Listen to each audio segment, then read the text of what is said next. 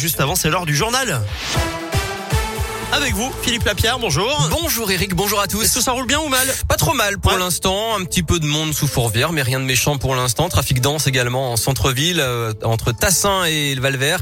Et puis à Lyon, sur les quais du Rhône, à hauteur de Bellecour, sur le quai Courmont notamment. Soyez prudents dans ces secteurs, mais partout ailleurs, c'est fluide. Bonne route. À la une, à Lyon, les nouveaux chiffres du Covid dans l'académie, ils tombent à l'instant. 219 classes sont fermées dans le Rhône, l'Ain et la Loire. C'est le plus haut chiffre depuis la rentrée scolaire.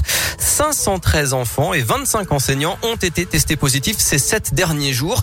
Le nombre de classes fermées a d'ailleurs triplé en France par rapport à avant les vacances de la Toussaint. 4000 classes fermées, soit 0,8% des classes du pays. L'Autriche reconfine toute sa population à partir de lundi pour au moins 10 jours et rend la vaccination obligatoire à partir de février. En France, pas de nouvelles restrictions pour l'instant. Le confinement des personnes non vaccinées n'est pas nécessaire, dit ce matin Emmanuel Macron dans un entretien à la Voix du Nord. L'actu, c'est la vague de froid annoncée pour la semaine prochaine avec des températures négatives au réveil et de la neige en pleine en milieu fin de semaine.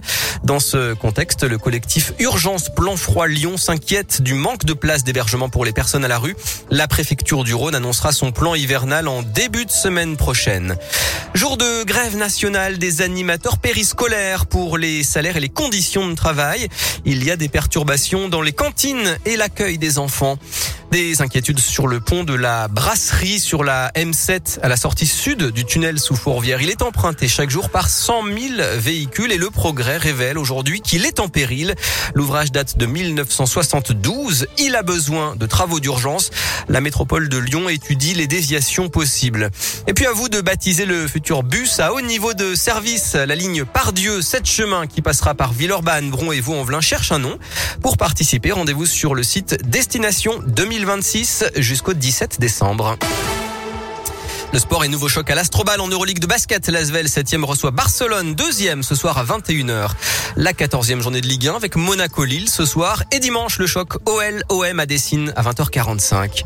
Bad buzz autour de Colanta, la production a signalé à la justice des menaces de mort visant des candidats sur les réseaux sociaux. Après l'affaire de tricherie qui secoue l'émission, le très populaire Yura a été exclu pour avoir accepté de la nourriture donnée par des locaux. Des spectateurs accusent ses rivaux de l'avoir dénoncé. Enfin, la billetterie de l'Inversion Festival a ouvert ce matin sur inversionfestival.com avec notamment Stromae qu'on va écouter dans un instant, mais aussi PNL, Black Eyed Peas, Orelsan. Ce sera les 17 et 18 juin au stade de Gerland à Lyon. Et puis, l'événement musical du jour, c'est aussi la sortie du nouvel album d'Adèle. Sorti un album très attendu et, et très intimiste. Très bel après-midi à tous.